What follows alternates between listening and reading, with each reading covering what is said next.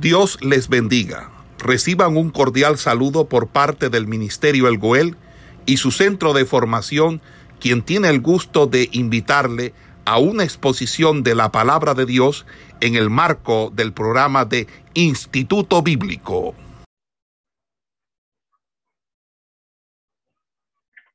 Vamos a hacer un repaso de lo que hemos visto hasta ahora. Por lo tanto, no vamos a, a grabar porque creo que es un reto a poder estar. Aquí, eh, si ustedes, eh, hay una pantalla, una pizarra, y nosotros comenzamos el Instituto Bíblico. Eh, el Instituto Bíblico. Y este Instituto Bíblico desarrolló unas, unas asignaturas que estaban clasificadas en dos áreas. Un área que nosotros llamamos Antiguo Testamento. Eh, creo que están viendo en pantalla, ¿sí? ¿Alcanzan a ver? Sí, pastor. Ok, Antiguo Testamento. Y eh, de Antiguo Testamento nosotros estuvimos viendo una serie de asignaturas que fue eh, Pentateuco 1, que es el libro de Génesis. Estuvimos también observando eh, todo lo que pues eh, fue el Pentateuco 2,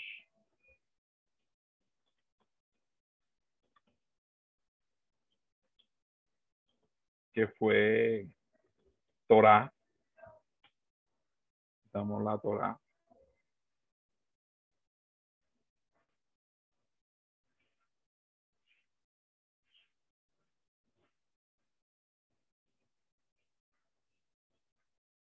También vimos una asignatura que se llamó libros históricos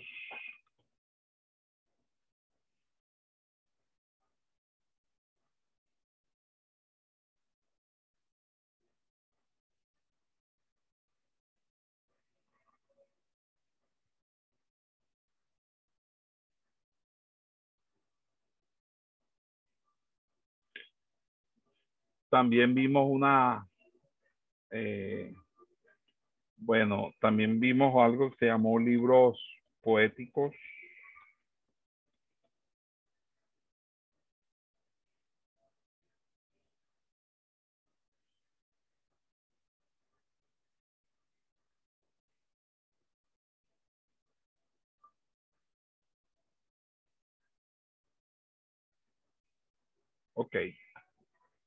Okay por otra parte, estuvimos también con otra área que es el área del Nuevo Testamento.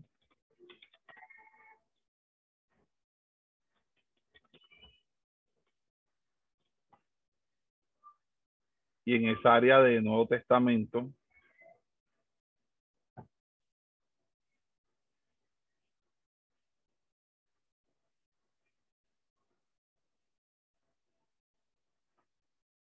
estuvimos viendo primero Evangelios 1, que fueron los sinópticos, a saber, Mateo, Marcos y Lucas.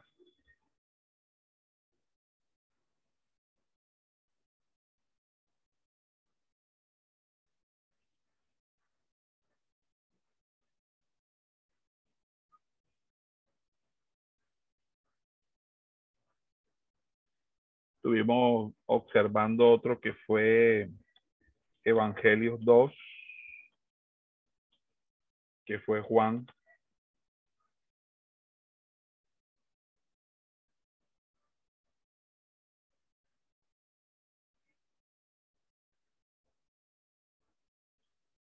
Estuvimos también con el libro de los hechos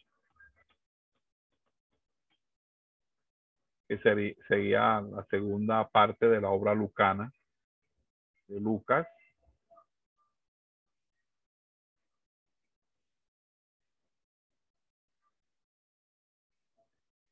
tuvimos también eh, lo que fue Paulina, pero dimos la segunda parte, eh, que fue, hicimos un énfasis en Romanos, un libro muy importante. Estuvimos abordando el libro de Romanos. Y hasta ahí eh, eh, sumaríamos cartas generales, que también la vimos.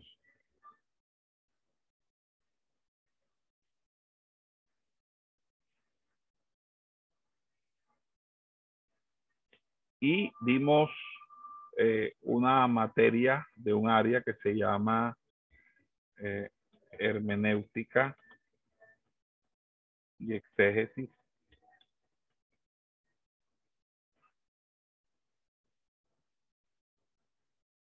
Esa materia que vimos se llamó hermenéutica 1, que fue eh, hermenéutica 1 fue eh, heurística.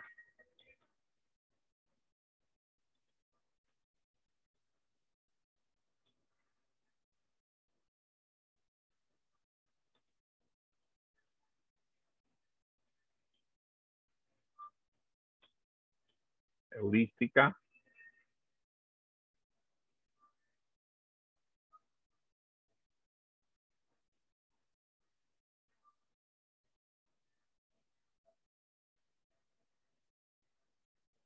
Y por último, dimos algo de ciencia bíblica, ciencias auxiliares o ciencias bíblicas.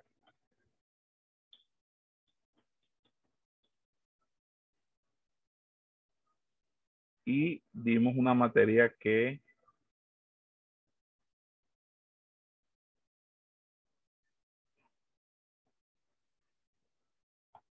llamamos propedéutica. No sé si se acuerdan por el nombre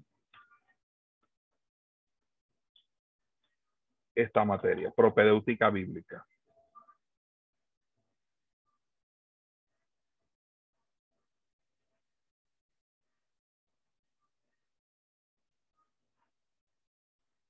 Okay.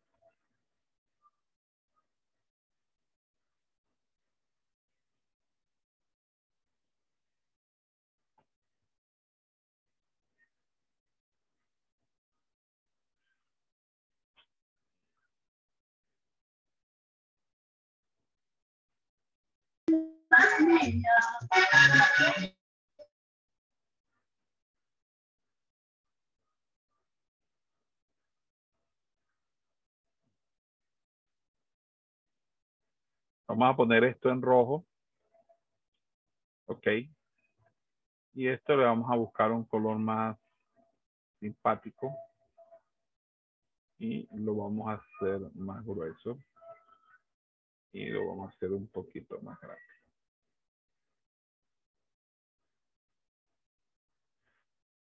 ¿Están de acuerdo conmigo que esto fue lo que dimos, cierto? Muy bien.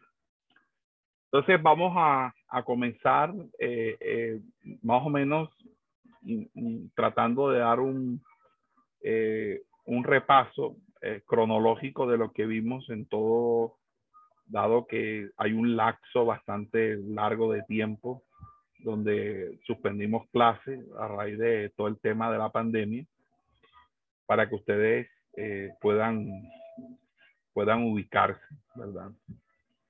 Entonces, eh,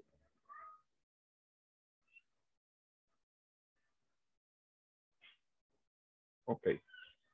tenemos aquí que nosotros comenzamos con esta primera materia, que fue propedéutica bíblica. Eh, básicamente, no sé si antes de, comenzar, eh, alguien puede tomar un pantallazo eh, desde su celular y lo comparte enseguida al grupo para que enseguida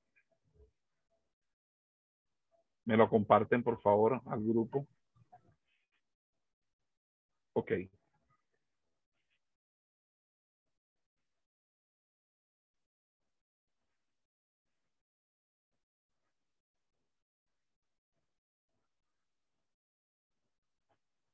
Muy bien. Entonces, eh,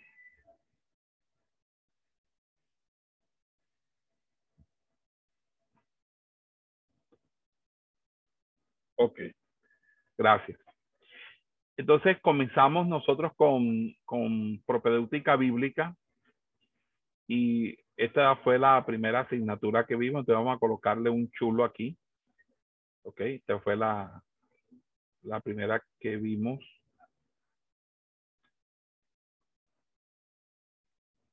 Ok. Y esta materia se trató de unos, eh, podríamos nosotros denominar eh, unos principios, unos principios y generalidades que em, resultaban necesarias para la comprensión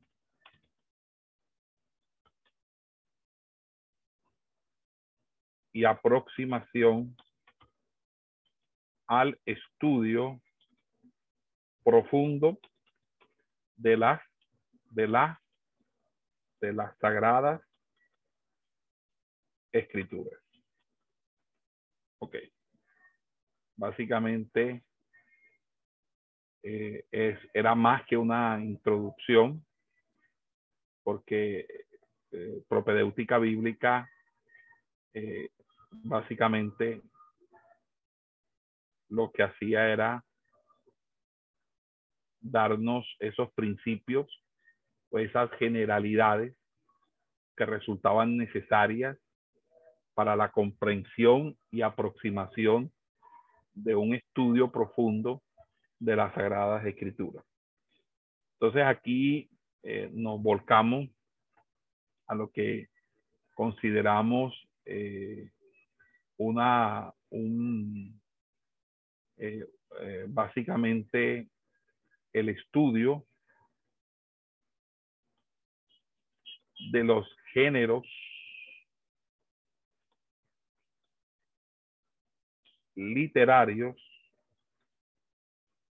inmersos en las escrituras sagradas o en la sagrada escritura. Y esto obedece a que ciertamente nosotros consideramos la Biblia como la palabra inspirada, inerrante e infalible de Dios. Pero eso no obvia, eso no obvia que además de eso, cuando estamos estudiando la Biblia, estamos estudiando un texto que fue escrito en el lenguaje humano. Por lo tanto, un análisis desde la literatura y la gramática nos plantea a nosotros que la Biblia desarrolla a su en su interior, en su estructura literaria, lo que nosotros denominamos géneros literarios. Y esos géneros literarios que nosotros eh, denominamos así fueron primeramente el que nosotros llamamos narrativo, que consistía en los relatos bíblicos o las historias que la Biblia cuenta. Ok, ese es un género muy importante dentro de la escritura, el género narrativo. También estuvimos observando un segundo género eh, que, que, también es sumamente importante que fue el género poético. El género poético. Y ahí pues estuvimos hablando de la poesía, de la poesía hebrea.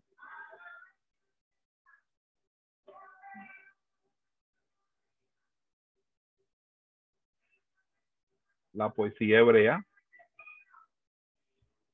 También estuvimos hablando, y si se acuerdan, eh, de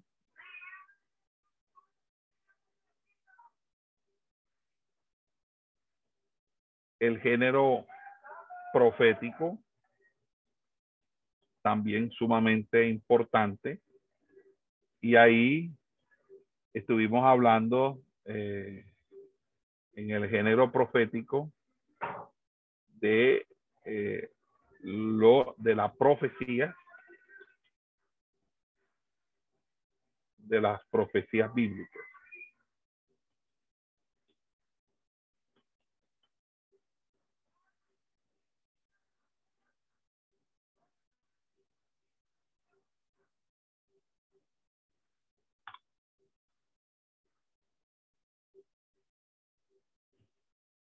También estuvimos hablando de otros géneros, acuérdense, que fue el llamado género sapiencial. Y ahí estuvimos haciendo un estudio sobre el masal y el paralelismo.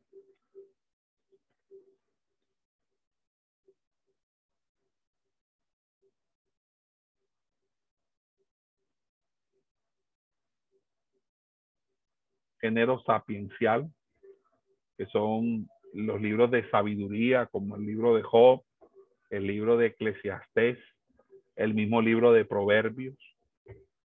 Ok. También vimos otro género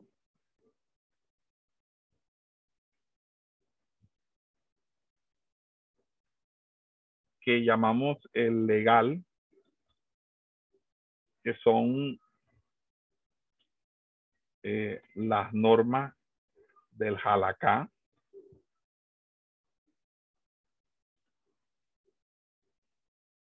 Ok. Y de la Haggadah.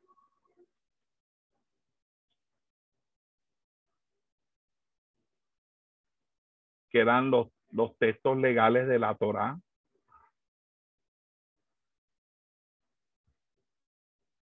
También vimos un género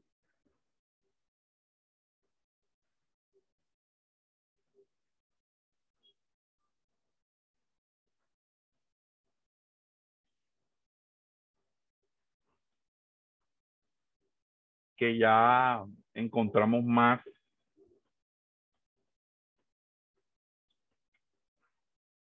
el género epistolar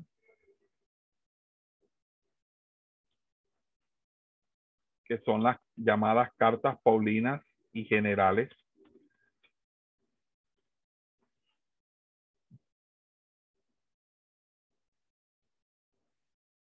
que es el género mayoritario en, en, en la en el Nuevo Testamento. También estuvimos observando por último el género, el género apocalíptico, que es escatología, escatológico.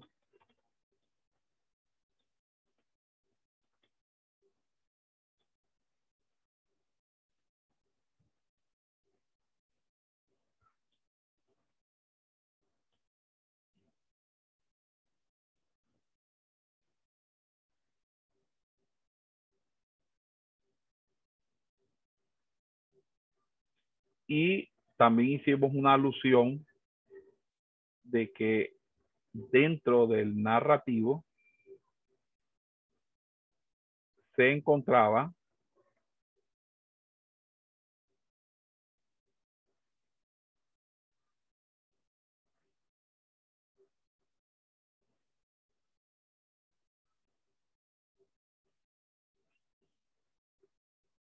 algo bastante que es las parábolas,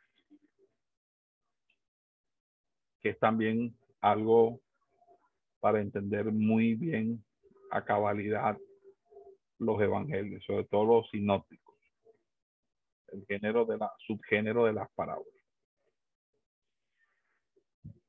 También en propedéutica bíblica, eh, que fue la materia que revisamos, estuvimos eh, haciendo alusión o mención eh, de toda la formación o la historia de la formación de los del texto del texto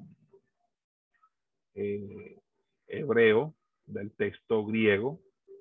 Acuérdense que la Biblia fue escrita en hebreo, algunas partes de arameo y en griego. Y que por, por, enda, por obvias razones, todos los manuscritos más antiguos, que son las copias más antiguas, se encuentran en esos, en esos idiomas fueron siglos después que fueron traducidos a las lenguas modernas, incluidas en ellas la lengua española o la castellana, como también se le conoce. Entonces, en ese orden de ideas, pues tenemos que propedéutica bíblica fue una de las asignaturas que nosotros vimos y por esa razón eh, pudimos eh, desarrollar lo que se llamó la historia del texto y del canon de las sagradas escrituras. En la historia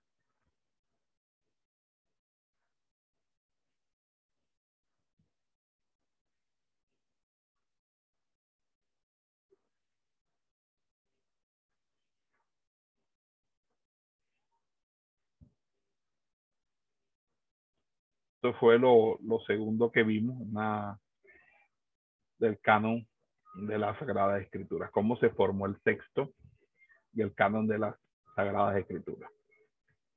También observamos eh,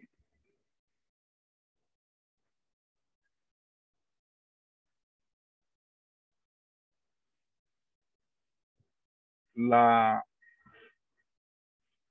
historia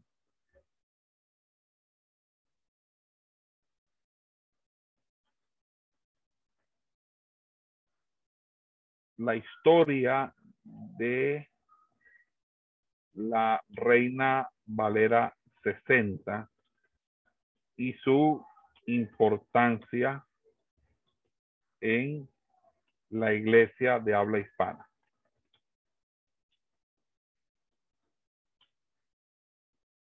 La Biblia más representativa dentro de todo el habla hispana.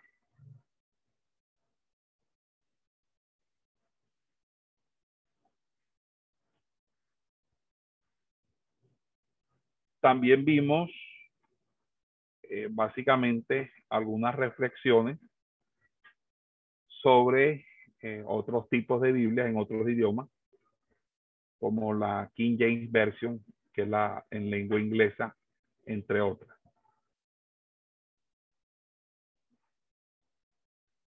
Eso fue más o menos la estructura de lo que desarrollamos en eh, propedéutica bíblica. No sé si le toman otra segunda foto y la envían, por favor.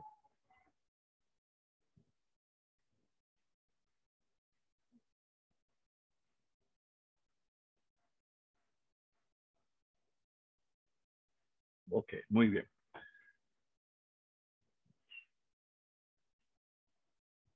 Ahora eh, pasamos a, al tablero a otra asignatura luego de dar propedéutica bíblica, vamos a colocarle aquí, fue la número uno, fue la primera que dimos. Creo que la segunda materia que dimos, eh, si no me equivoco, fue el libro de Génesis.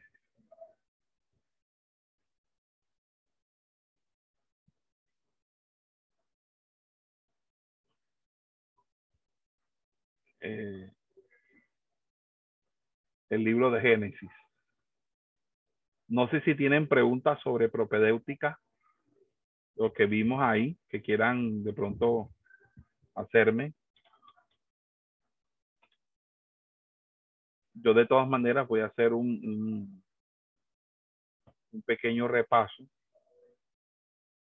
de, de cada una de las asignaturas eh, hoy y mañana.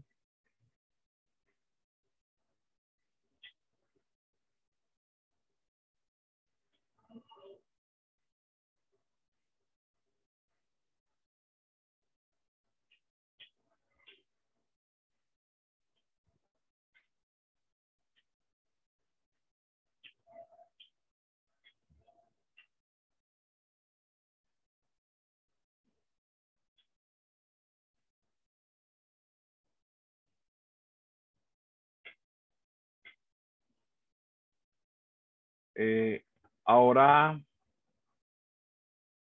eh,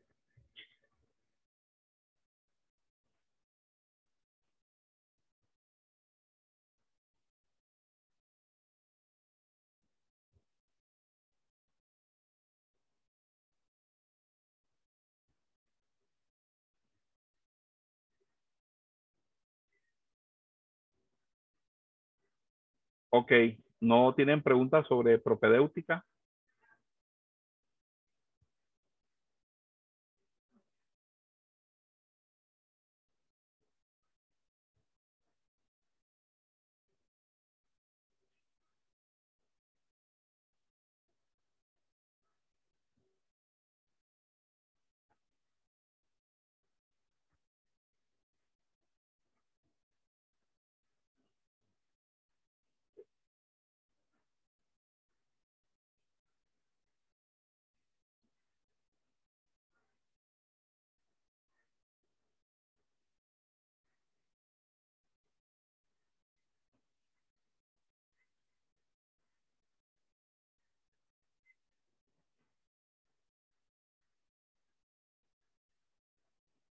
Lo segundo que vimos fue un estudio sobre el libro de Génesis. Y estuvimos hablando sobre los comienzos de la raza humana, sobre lo que es el libro de Génesis, el título y lugar en la Biblia, el autor, el tiempo eh, en la Biblia, el propósito, el tema, la estructura y empezamos a hacer un estudio acerca de la creación y la ciencia.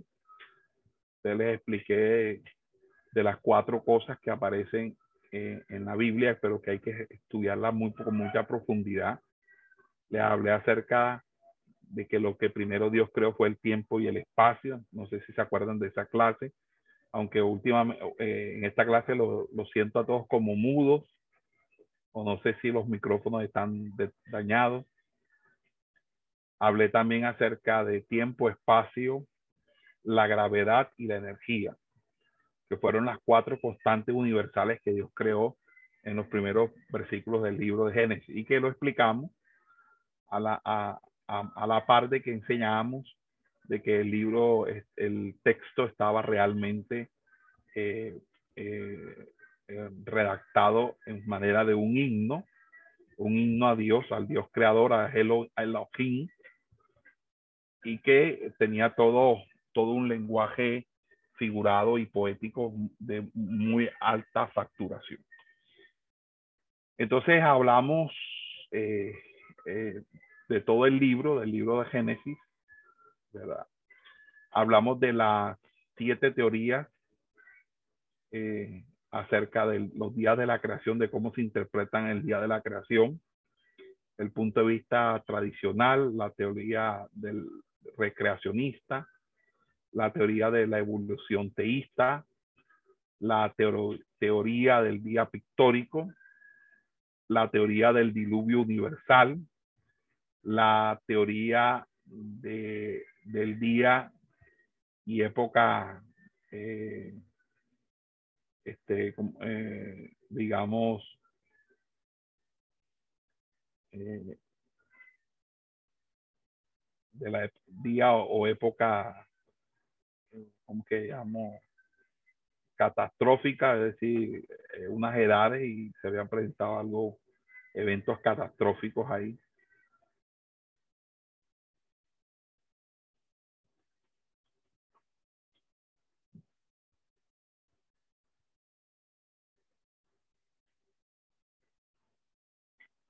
Eh, no sé si, se acuerdan de todo eso.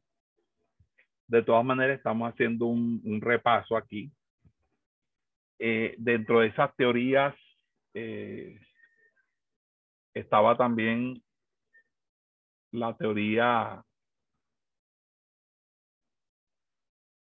una teoría que se, denominó la teoría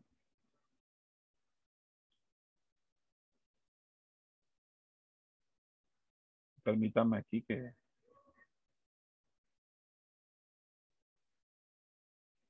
la teoría del diluvio universal y la teoría del día de una época de duración o llamada también teoría de la creación progresiva eso fueron básicamente eh, la clase que tuvimos, pudimos dar.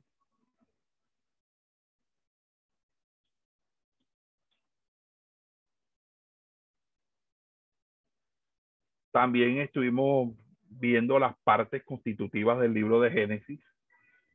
Decíamos que el libro de Génesis eh, tenía una primera parte que era la parte de la era primitiva, y pero que también tiene una segunda parte que nosotros denominamos la de la era patriarcal, cuyos tres personajes más importantes fueron Abraham, Isaac, Jacob y luego por último José. Eso básicamente fue lo que eh, vimos en esa asignatura de, de, lo que se denominó el libro de Génesis.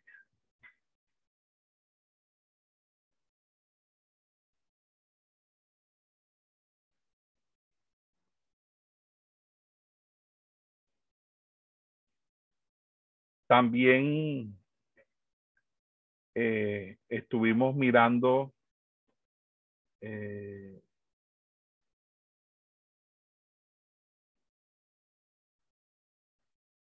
la hermana Ludi parece que tiene problemas, entra y sale, entra y sale. De pronto, no sé si le sirva de pronto por llamada telefónica.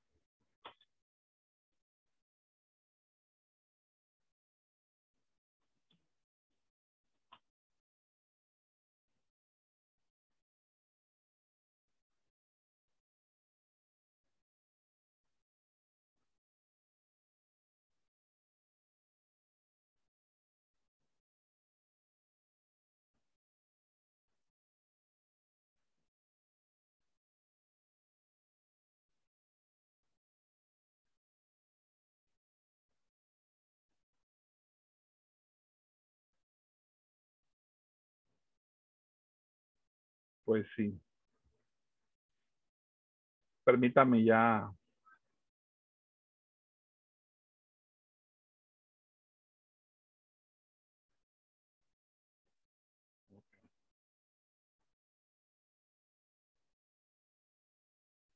Aquí estoy listo. Ok. También vimos eh, todo el tema de relacionado con eh, el hombre y la creación del hombre, eh, luego de haber visto la creación, la creación del hombre. Eh, y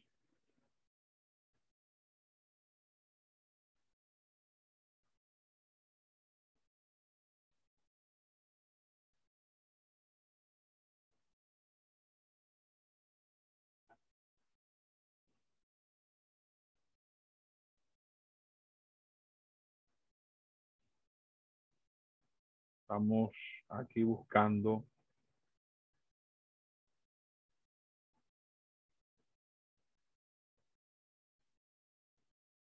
Estamos buscando un material aquí.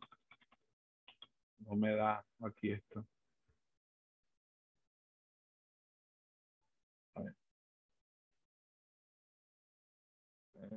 libro de Génesis.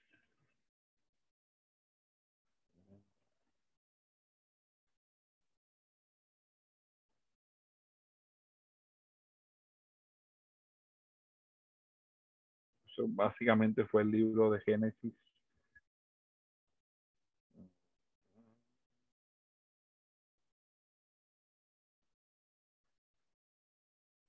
Bueno, eh, Génesis. Ok.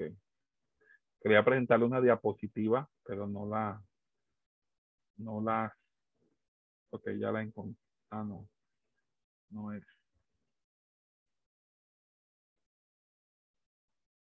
Génesis PPT.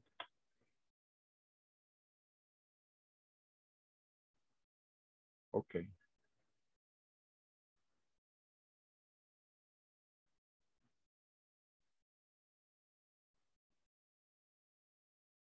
Vamos a mirar aquí.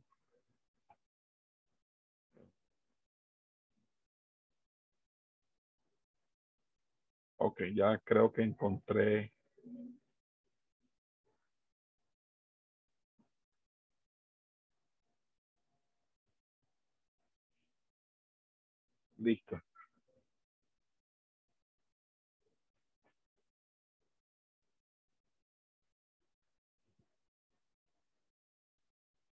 Ya.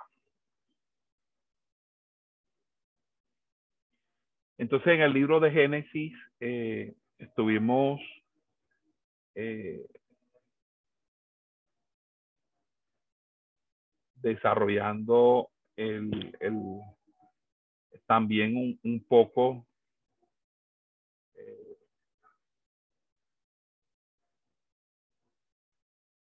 los temas que estos patriarcas trajeron consigo, por ejemplo, todo lo que fue la historia de Abraham, la historia de Isaac y la historia de Jacob. Eh, en, realmente vimos en, en, la historia de Abraham un modelo de, de, la historia de fe. Yo creo que ahora sí, sí salió, sí salió, ¿cierto? Sí, pastor, okay. sí se logra ver. Ok, listo. Sí, ok. Entonces ahí, eh, luego de, de mirar el, el, todo el tema de, de, la creación de la primera familia, eh, vimos todo el tema de, de, por qué había en el primer capítulo el nombre Elohim y en el segundo capítulo eh, Jehová, lo que fue todo lo que fue hecho a la imagen de Dios, eh, el Edén, también la caída, todo lo que fue el tentador, la tentación, y la tentación o,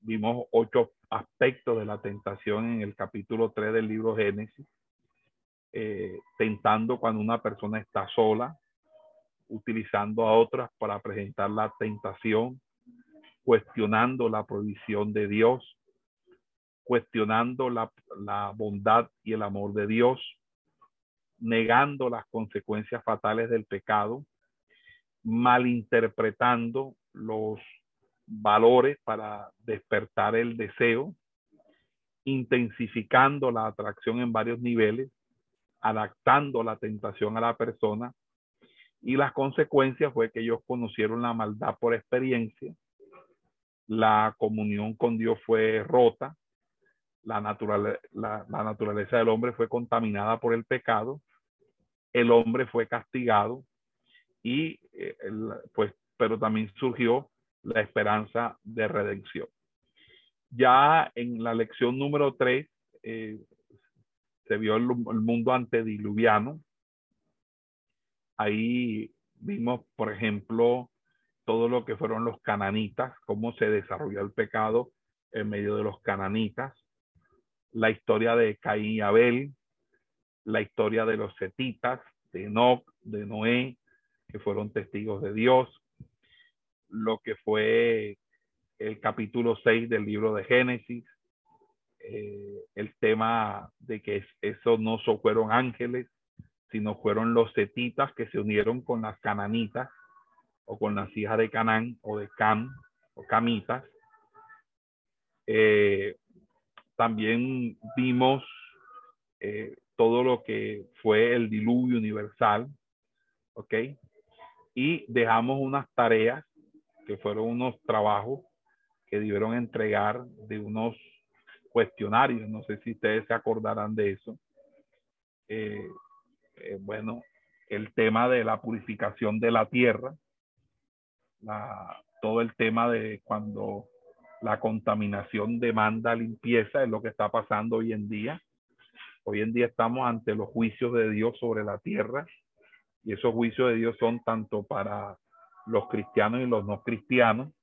Acuérdense que cuando se dio las plagas de Egipto, las tres primeras plagas tocaron tanto a, a los israelitas como a los egipcios, pero luego las siete plagas restantes no tocaron a los israelitas. ¿Por qué? Porque el juicio de Dios empieza primero por la casa del Señor, pero eso es para que nosotros nos, nos despertemos del letardo espiritual, que no andemos en dos, en dos aguas, sino que nos manifestemos como realmente somos, como hijos de Dios, como hombres y mujeres santos delante de la presencia del Señor. Pero todo esto es porque viene un éxodo, viene una salida. El pueblo del Señor va a salir de este mundo porque va a ser trasladado al cielo en lo que llamamos el arrebatamiento. Entonces, así como Dios sacó a Noé y a su familia antes de que viniera el diluvio, antes que venga la gran tribulación, Dios nos va a sacar a nosotros. Entonces, esto lo estuvimos viendo, también vimos el, problema de la embriaguez de Noé, también vimos que luego se, reprobó, se repobló la tierra y que hubo eh, varios, varias eh, naciones que se fueron construyendo. Eh, luego se habló de Nimrod, de la torre de Babel y la dispersión de Babel. Y ahí llegamos a, a la familia, Dios y su familia de la fe, que es la historia de iniciando con Abraham. Ahí la historia de toda de Abraham, la importancia de Abraham, etcétera, etcétera.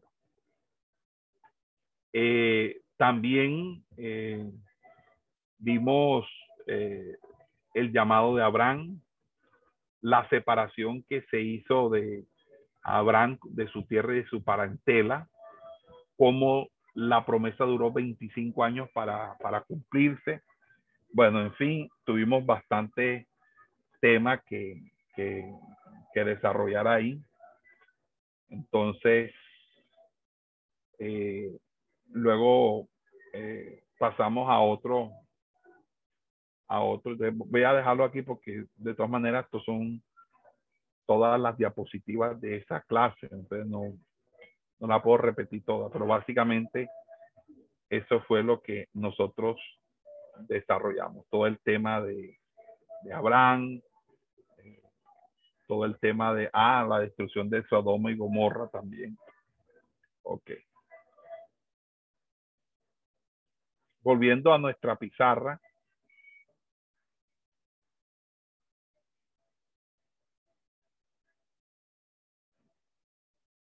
A nuestra pizarra, la segunda asignatura que vimos fue la de Génesis, ¿cierto?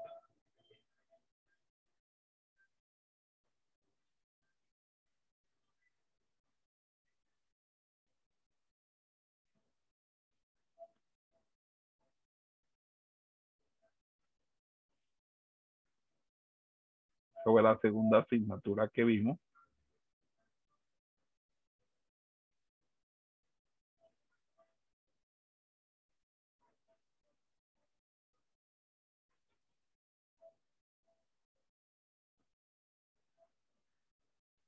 Ok, cierto, la segunda materia que vimos. Voy a borrar aquí. Eh, ya tomaron foto, ¿verdad? Sí, pastor, esa pantalla sí. Pastor, eh, antes que borre allí, disculpe que, es que tengo una, pequeña duda. Eh, en esa parte, bueno, en la parte legal, donde usted nos decía de unas normas de... Ajá. Pero, eh, bueno, estoy buscando mis apuntes y, bueno, no tengo relación sobre eso. sería muy... Eh, son las las normas legales del Mishbot, que solo fueron los 613 mandamientos, 365 eh, prohibiciones y 248 mandatos. Eso era lo que se llamaba Torah. Y la Torah eh, eh, fue estudiada por los, por los, los judíos bajo dos estructuras, que era la interpretación normativa o de las leyes, que era Halakha, y también por aquellas interpretaciones no normativas, como eran los otros escritos de carácter, de carácter no legal. Entonces había Halakha y. Entonces, Básicamente fue eso. Pero no le quise hablar más del tema en propedéutica porque íbamos a dar la materia de Torah, que ahí fue donde lo vimos. Ok. No, no me acuerdo bien. Eh, bueno, aquí les hago el resumen de,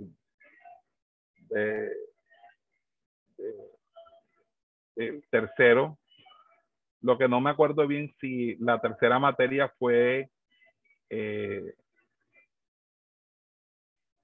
la tercera materia fue Torah o si pasamos a sinóptico, no me acuerdo bien. De todas maneras.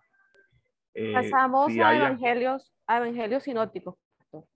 Ah, bueno, entonces si fue así.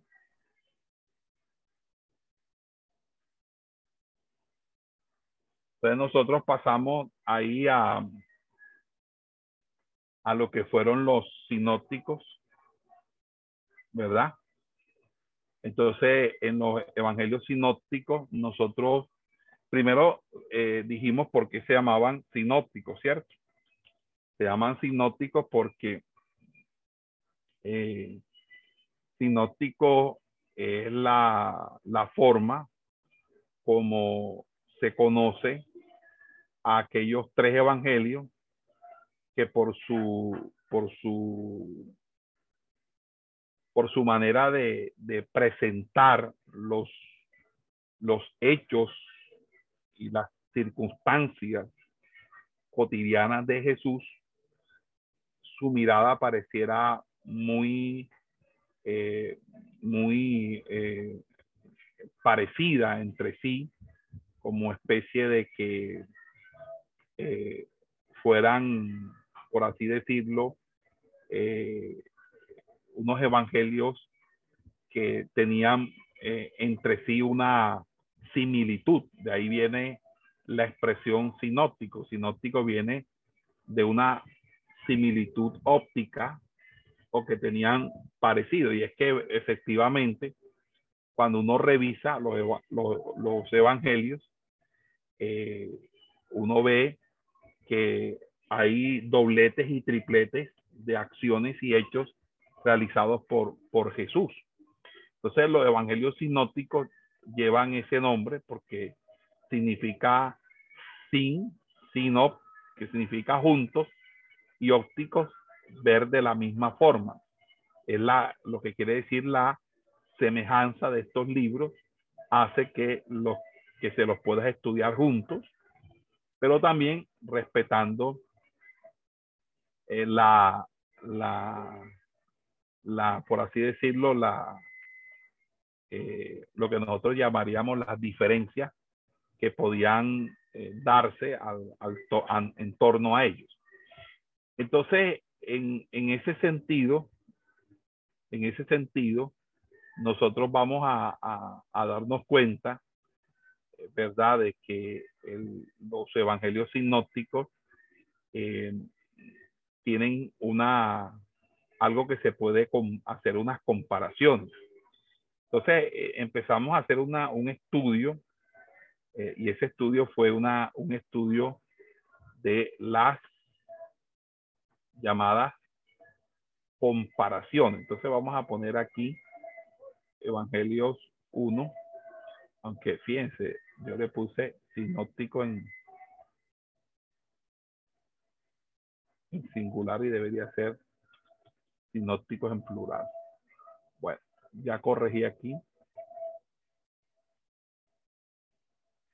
Ok, entonces en Evangelio Sinóptico, nosotros, por ejemplo, nos dimos cuenta, por, por así decirlo, que eh, en Mateo, en Mateo, eh, Mateo,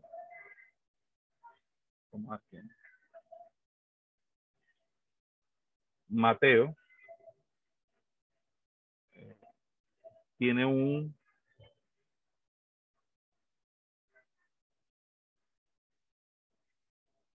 cuarenta y dos por ciento.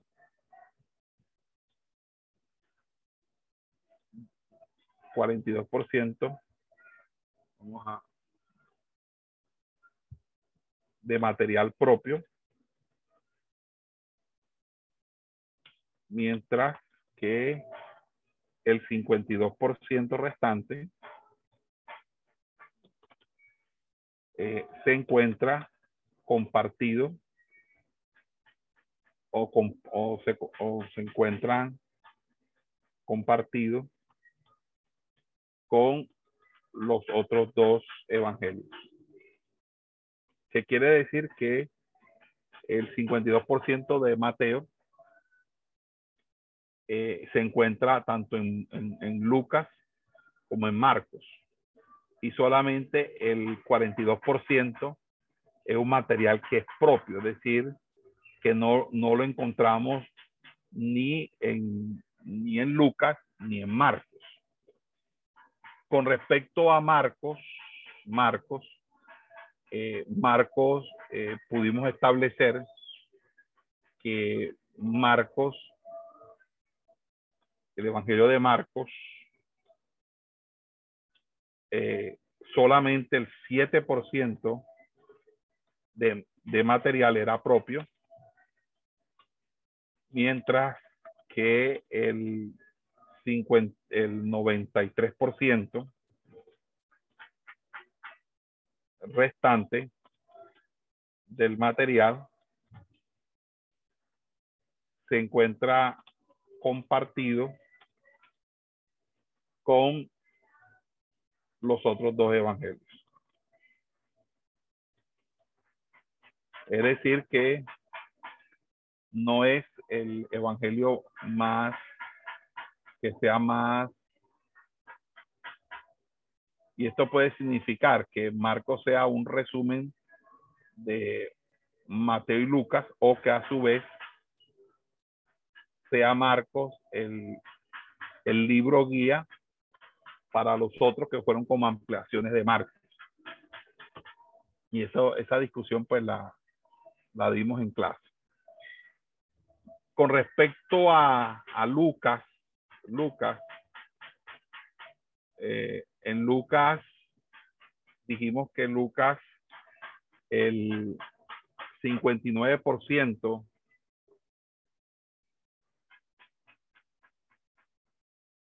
eh, perdón, Lucas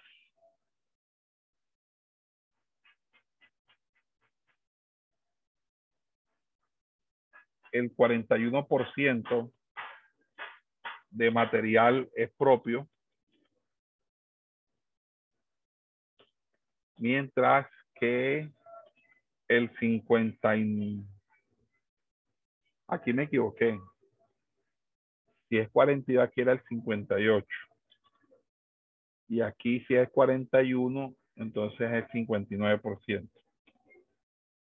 Mientras que el 59% restante se encuentra eh, compartido con los otros dos evangelios.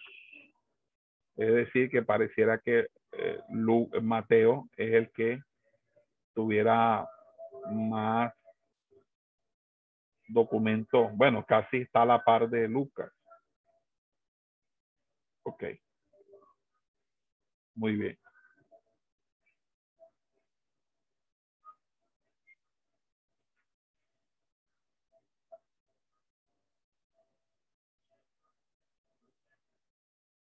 Con respecto a la estructura, a la estructura,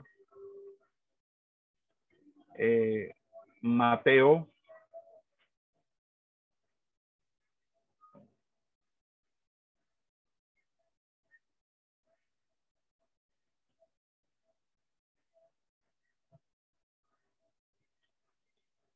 Mateo tiene en griego eh, 18.500 palabras en griego.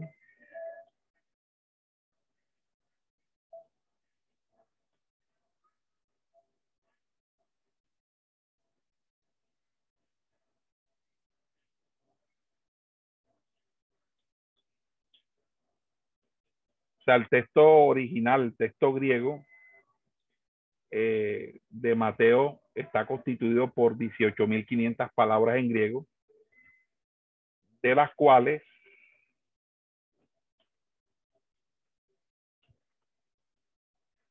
ocho mil quinientas, ocho mil, perdón, sí, ocho mil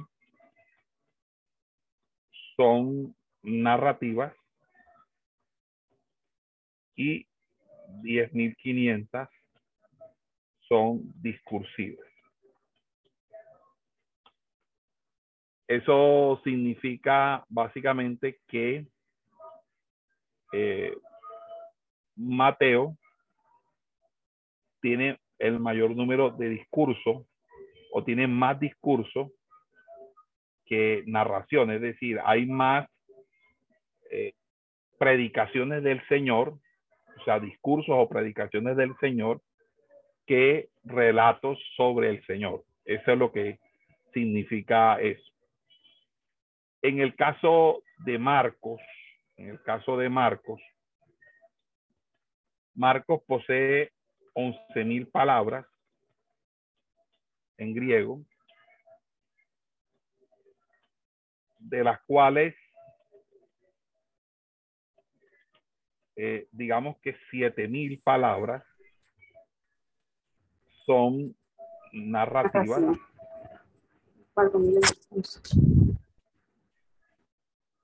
Narrativas y 4.000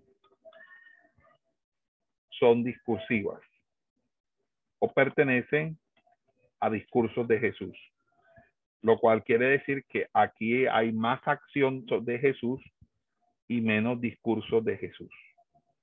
Hay más acción que discurso.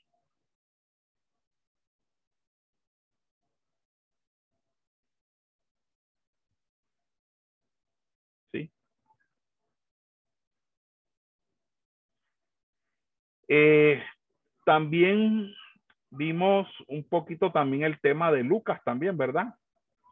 Lucas es el, el que tiene más, porque Lucas tiene más palabras, tiene 21 mil palabras griegas, griego, es decir, es el, el evangelio más largo, con 21 mil palabras en griego. Pero de esas 21 mil palabras en griego, tiene eh, 11.750 eh, que son narrativas y 9.250 son discursivos.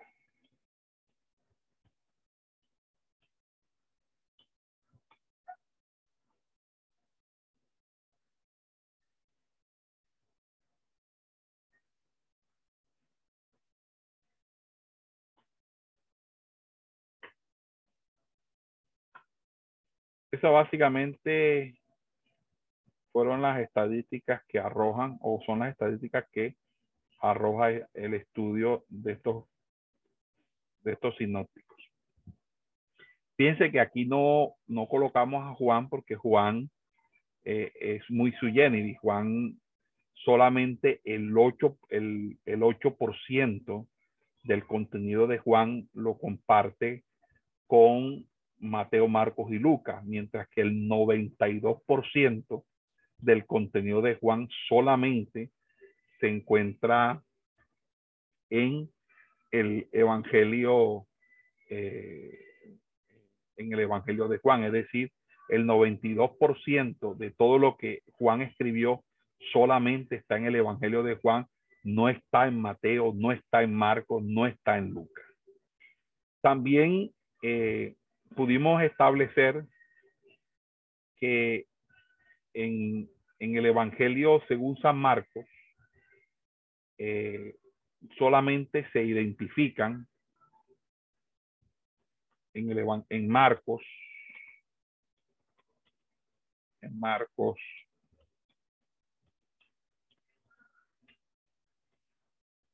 solo se identifica, eh, por lo menos se identifican eh, o se registran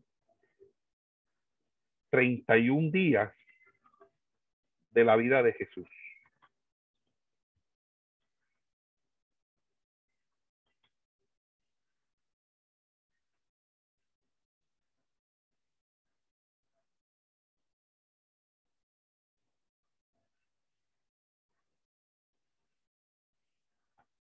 Eh,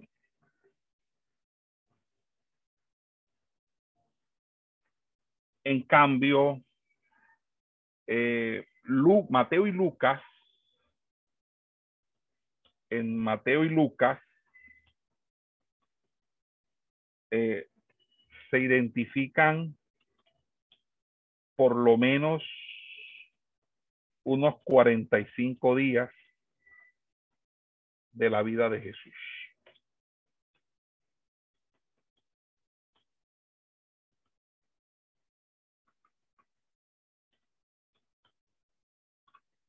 Eh, esto es interesante porque eh,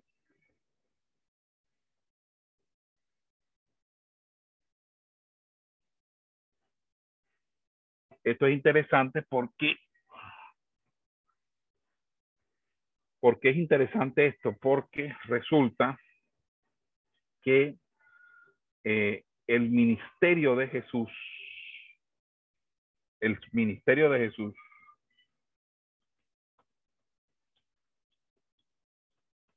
debió tener una duración aproximada de unos 550 días.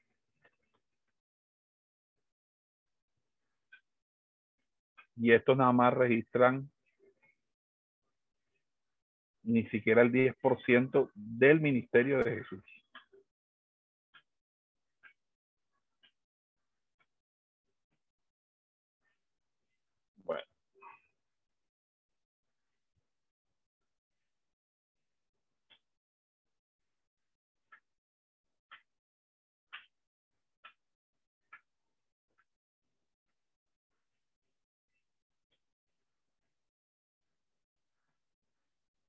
Eh,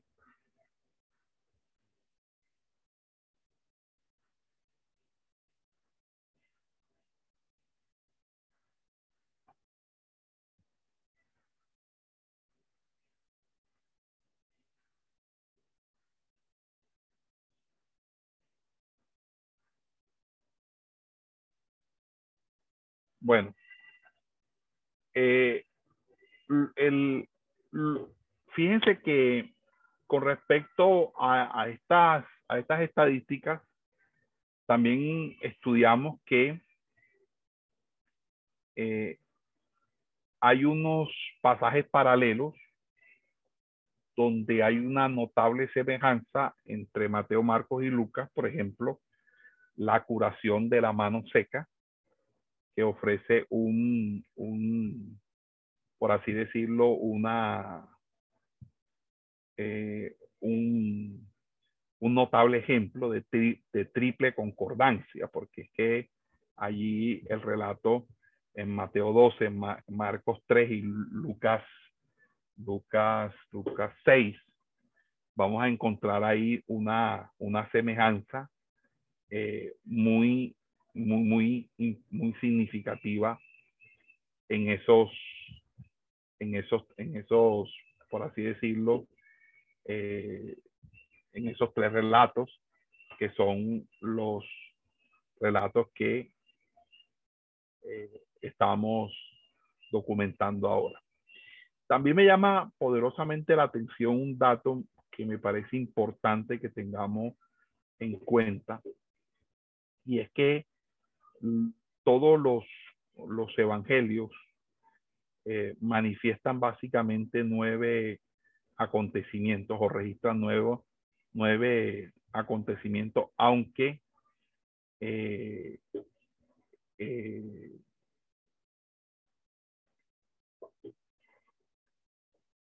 ah, ok. Entonces, en ese sentido, nosotros eh, tenemos, por ejemplo, el ministerio de Juan el Bautista, el bautismo del Señor, el ministerio público, la transfiguración, Juan no incluye este relato, la institución de la cena del Señor, Juan tampoco incluye ese relato, la traición de Judas, la pasión, la gran comisión, la ascensión, son los nueve relatos fundamentales de todo lo que se puede desarrollar en cuanto a los sinópticos. También hablamos acerca de las diferencias que no son significativas entre un texto y otro. Por ejemplo, recuerden que en Mateo hay este, eh, una bienaventurados los pobres en espíritu, ¿verdad? Mientras que Lucas dice, bienaventurados los pobres. Mateo dice, bien, bienaventurados los que tienen hambre y sed de justicia. Eh, Lucas dice, bienaventurados los que ahora tenéis hambre. Entonces, eh, hay unas diferencias por de cambio de contexto, porque ciertos dichos o incidentes son relatados en un contexto diferente por ejemplo, el Padre Nuestro, Mateo lo incluye en el Sermón del Monte, en tanto que Lucas lo, presenta como una respuesta a un requerimiento de uno de sus discípulos. También eh, existen los llamados dobletes, donde eh, según algunos la diferencia de contexto lo que va a indicar es que el evangelista no estaba seguro con respecto a la circunstancia original en que en que Jesús hizo tal declaración, entonces es probable que el Señor haya repetido ciertas enseñanzas en distintas ocasiones. Entonces, en ese sentido, hay lo que se denomina unas diferencias de contenido, ¿ok? Que también son las diferencias que más que diferencias son como complementos, o sea, un evangelio complementa al otro. También vamos a, hablar un poquito acerca de, eh, o hablamos, bueno, de omisiones y adiciones. Ciertas narraciones son propias de uno o dos evangelistas y no se registran en o los restantes. Como hemos dicho, ya Marcos se encuentra reproducido casi completamente por Mateo y Lucas, pero estos a su vez no incluyen eh, varios, como la curación del ciego de Bethsaida, ¿verdad? Eh, eso no está, eso está en Marcos 8, pero no, tampoco el llamado eh, final largo de, de Marcos 16, 9 al 20. Eh, Mateo, como Lucas, incorporan largas piezas oratorias o discursos de Jesús que, que no los trae, no los trae Marcos, ¿verdad?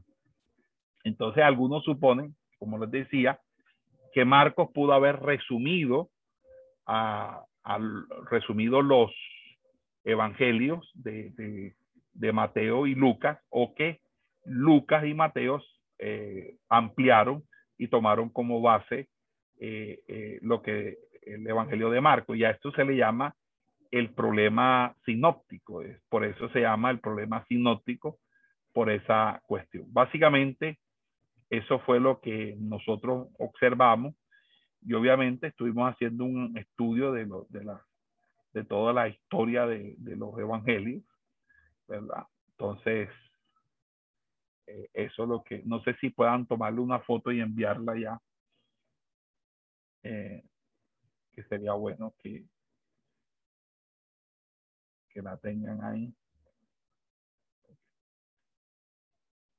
Sobre eso hablamos de unas teorías, sobre las teorías eh, de si Mateo, teoría, si Mateo y Lucas eh, eh, fueron prioritarios y, Marco fue un resumen de Mateo y Lucas. La teoría de, bueno, varias teorías acerca de cómo se construyó ese, el documento de, de los Ok, pero básicamente eso fue lo que estuvimos desarrollando. Em, bueno, cambiando del tema, cambiando el tema, eh, también pudimos, pongamos esta materia, ¿dónde va? Aquí. Y vamos a colocarle un chulito. Esa fue nuestra, ¿se acuerdan? Nuestra tercera asignatura. Esa fue la tercera asignatura.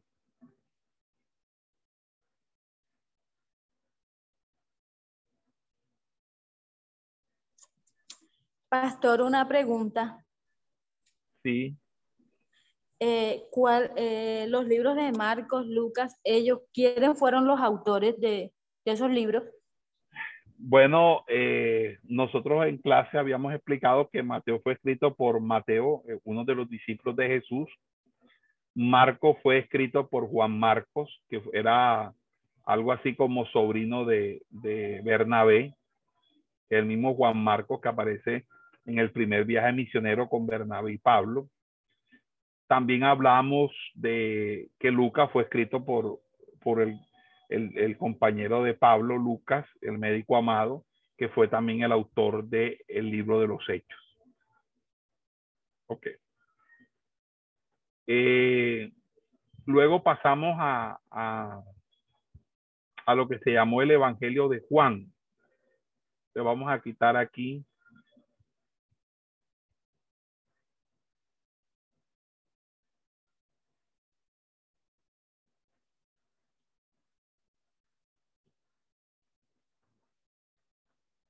el Evangelio de Juan,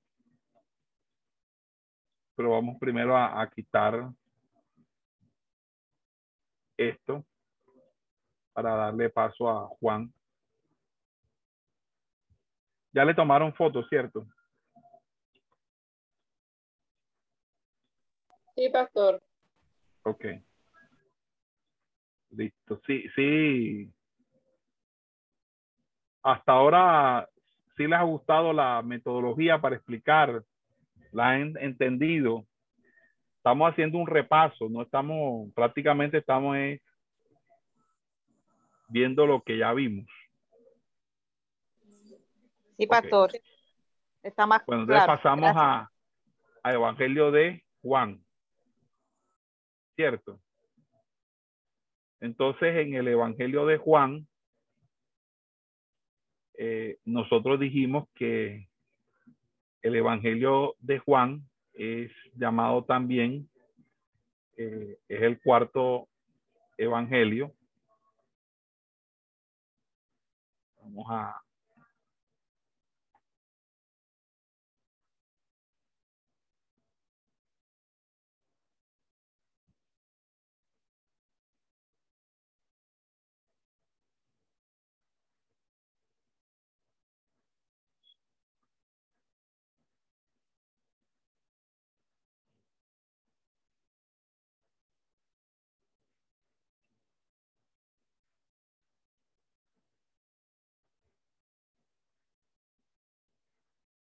también dijimos que con respecto a la, a la escritura de todos los libros en la Biblia, siempre hay eh, personas que, que, discuten la autoría de, de, los libros de la Biblia, pero que nuestra posición es muy conservadora al respecto y no, no cambiamos esa, esa, ese punto de vista, ¿verdad?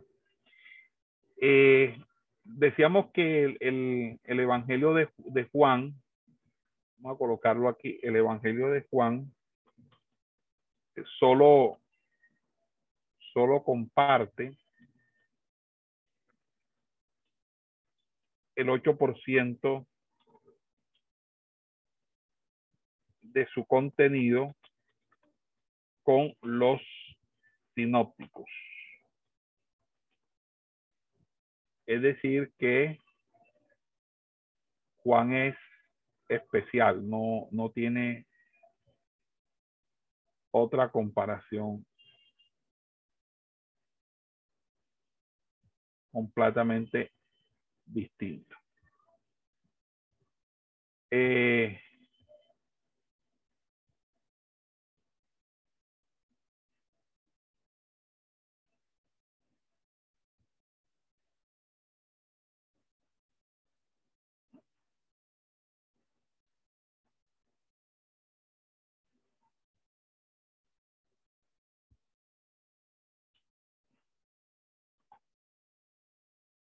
este básicamente es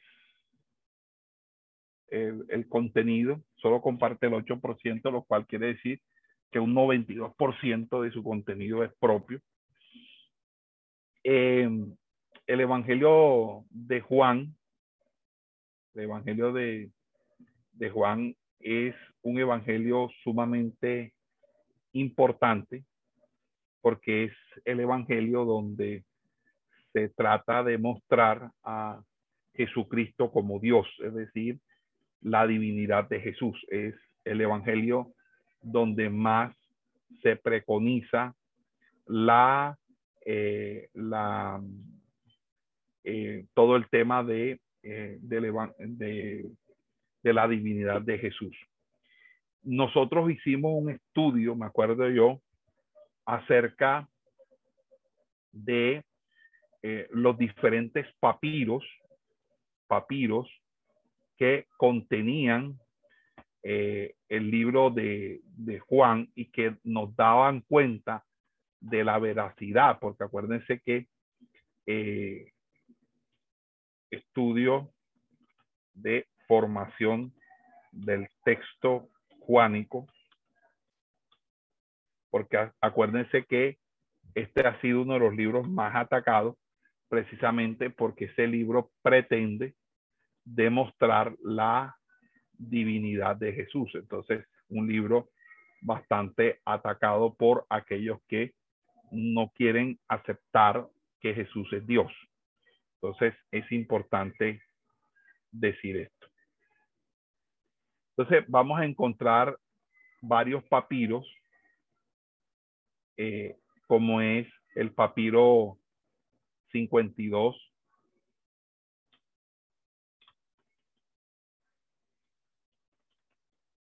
O papiro de la biblioteca de Rylands en Inglaterra.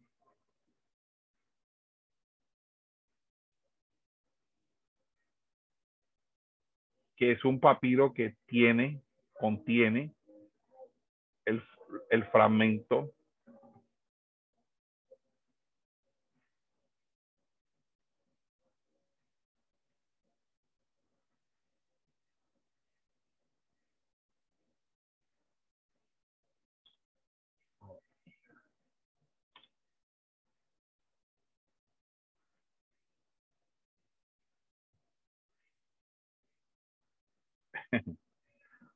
el papiro de este papiro, papiro de, de este, es, eh, se trata de, como les decía, del manuscrito en estado fragmentario del el Evangelio de Juan más antiguo conocido hasta el momento.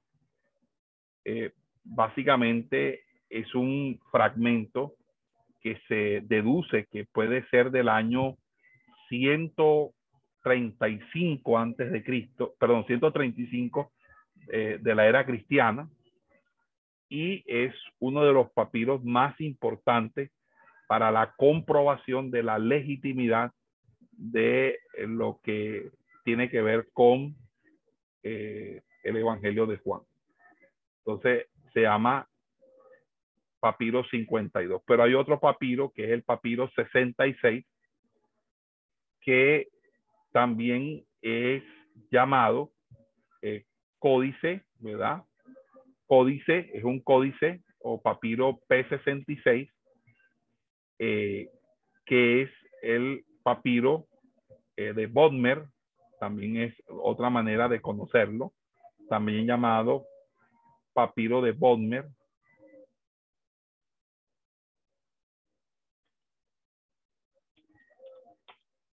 De Bodmer. Este nos indica a nosotros, porque ese sí está más, está completo, está todo el Evangelio de Juan completo, pero no es tan antiguo como, como el otro. Entonces el otro, entre más antiguo sea un manuscrito, más pesa. Aquí pesa mucho la antigüedad. Y eh, también junto con ese papiro está otro papiro que también hace parte del papiro de Bodmer, que es eh, más o menos son del año 175, ¿verdad? Porque el papiro de Bodmer son un, un, grupo de 22 papiros, lo que pasa es que solamente dos de ellos tienen que ver con Juan, los otros tienen que ver con otros libros del Nuevo Testamento. Entonces,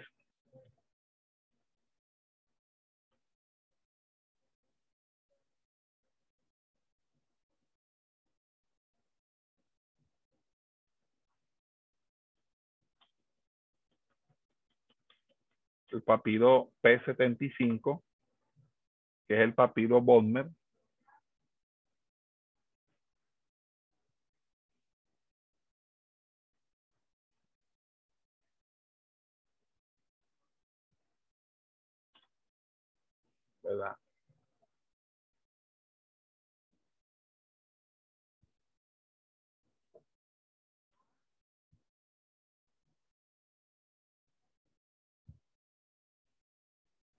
Estos son los tres papiros que fundamentan el texto tal como lo conocemos en la versión Reina Valera 60 y es lo que nos dice a nosotros que el Evangelio de, de, de, ¿cómo se llama? De Juan, es un evangelio original. Además de eso, también tenemos las frases de Ireneo de León, que también fue un autor eh, del siglo segundo, que eh, habló acerca eh, de, de, ¿cómo se llama?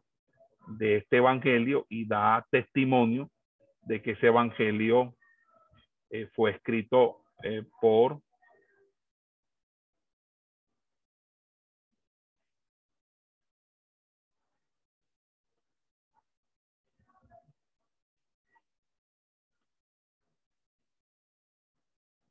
Ok. Vamos a encontrar estos testimonios. Por ejemplo, aquí está, aquí les traje el testimonio que hace eh, Ireneo de León, uno de los más importantes representantes de los padres apostólicos. Ireneo de León.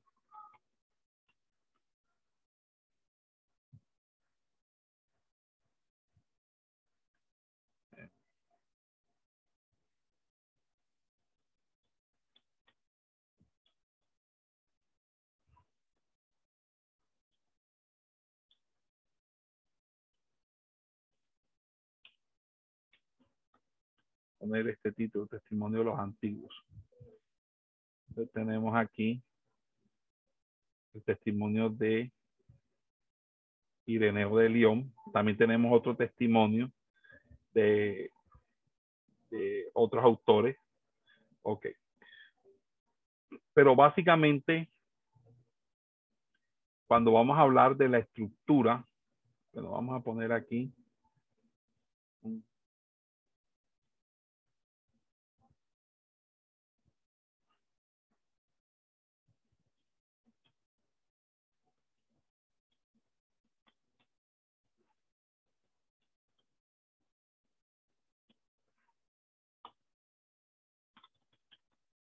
Vamos a llamarlo así. Este es el testimonio de Ireneo de León, que escribió eso, diciendo que eh, Juan había escrito en la ciudad de Éfeso eh, el Evangelio de Juan, el Evangelio que lleva su nombre. Eh, también eh, el mismo Ireneo eh, habla en otra oportunidad, en otra aparte de, un texto eh, acerca de, de, todo el tema de, de eso.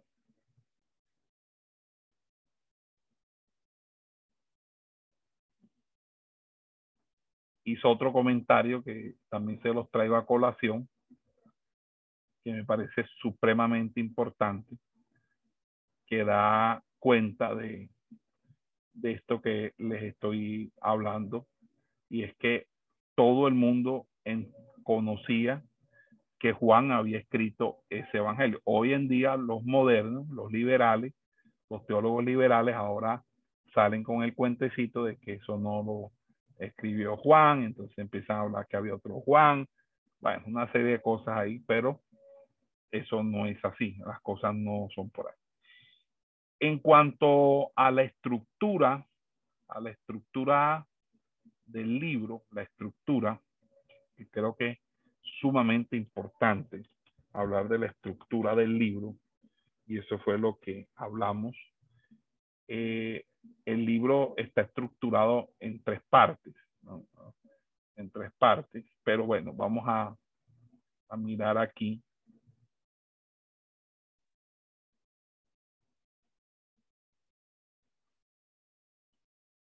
la estructura. Entonces hay una primera parte que va de los capítulos 1 al 12. Esta es la primera parte.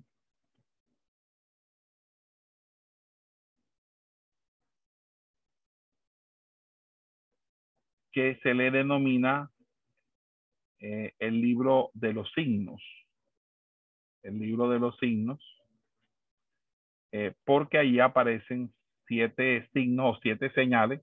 Acuérdense que eh, eh, a diferencia de los sinópticos, Juan no habla de milagros, sino de señales. Entonces habla de las siete señales, que son las que se dan en esos capítulos, que se las voy a, se las voy a, se las voy a escribir aquí para que la, las tengan. Eh, ¿Cuáles fueron esas siete señales? Pero se las tengo que borrar para que me quepa todo. Eh, la primera señal es la conversión del agua en vino. Esa fue la, la primera señal.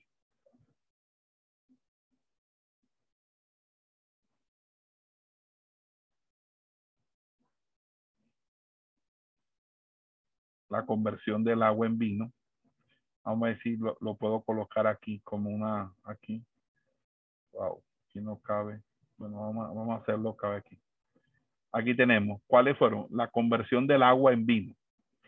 La curación del hijo del funcionario real. Primero, la conversión del agua en vino. En la boda de Canaán fue el capítulo 2. Luego la curación del hijo de un funcionario en el capítulo 4 la curación de un, de un enfermo en la piscina de Bethesda, tres, eh, Jesús caminando sobre el mar, cuatro, la multiplicación de los panes y los peces en el capítulo 6 es el quinto, la curación del ciego de nacimiento es el sexto, y la resurrección de Lázaro es el séptimo. Esas son las siete señales. Por eso esta primera parte se le conoce también como la del libro de los signos o señales. Hay una segunda parte que va de los capítulos 13 al 20, los capítulos 13 al 20, y eso pues también lo vimos nosotros en la clase.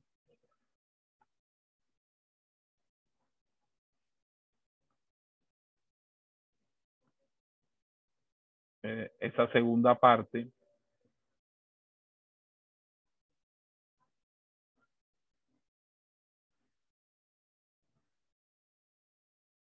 va del capítulo, como decía, del 13 al 20. Bueno, vamos a ponerlo aquí para que no lo vayan a confundir. Pertenece a otro.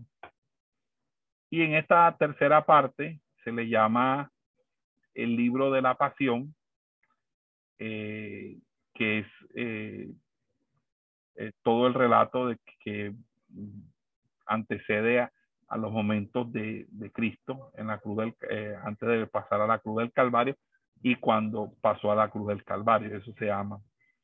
Y por último hay un epílogo, que es la última parte del epílogo, el epílogo de la obra. Eso fue básicamente eso. Eh,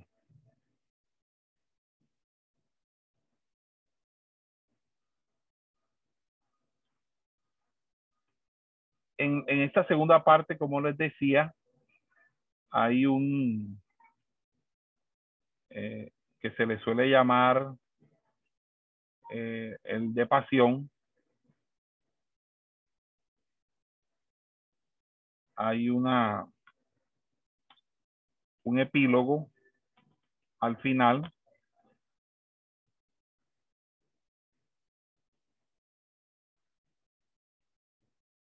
No sé si está, ¿les parece? ¿Está bien ordenado? ¿Sí? Ok. Y la tercera parte, no sé si alcanzan a ver esta tercera parte.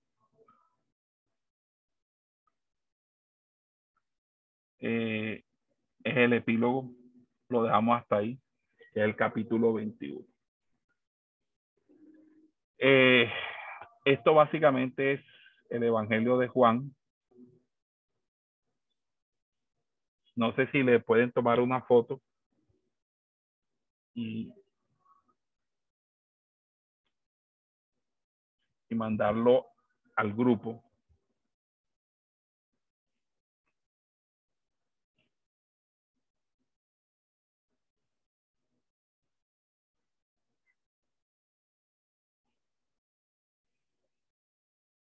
Si ya pueden tomar la foto ya, pueden enviarla al grupo.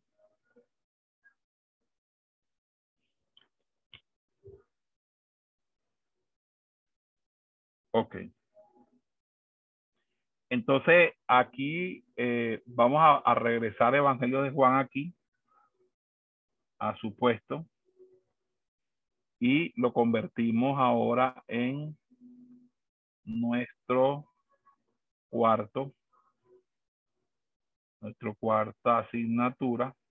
Si alguien me puede, es tan amable y me regala la, la quinta asignatura.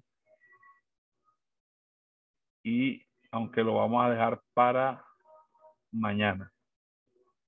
Porque creo que no nos va a dar el tiempo ya, pero van a ser las cinco. La pastora me pidió que fuéramos puntuales de 3 a 5 para no, no interrumpirles a ustedes sus actividades que tienen con la iglesia y también actividades, me imagino, personal. Pero les agradezco que sean puntuales. Aquí comenzamos a las 3 en punto y ya ustedes a las 2 y 50 los quiero a todos y, los, y la verdad los exhorto en el amor del Señor que a las 2, faltando 10 minutos, 5 minutos antes de las 3 ya todo el mundo esté conectado. Ok. Entonces, dejamos estas cuatro materias y mañana revisamos las otras materias que obviamente eh, no nos alcanzó el tiempo a, desarrollar. Ok.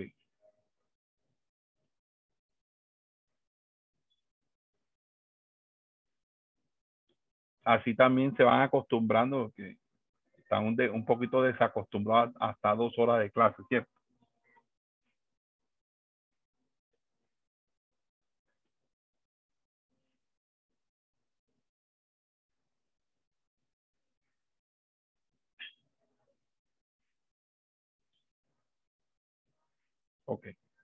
Bueno, dejamos aquí hasta aquí la grabación.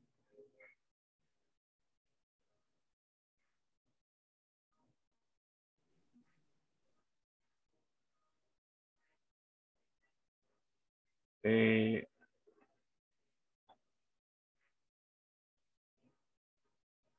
parece que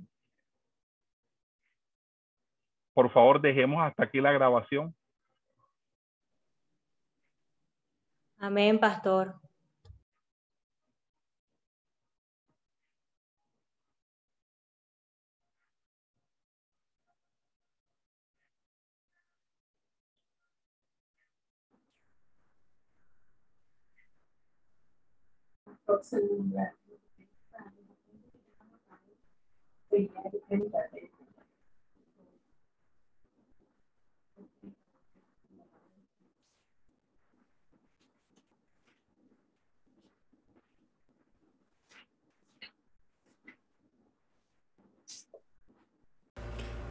Esperamos que este estudio haya sido de bendición para su vida y ministerio.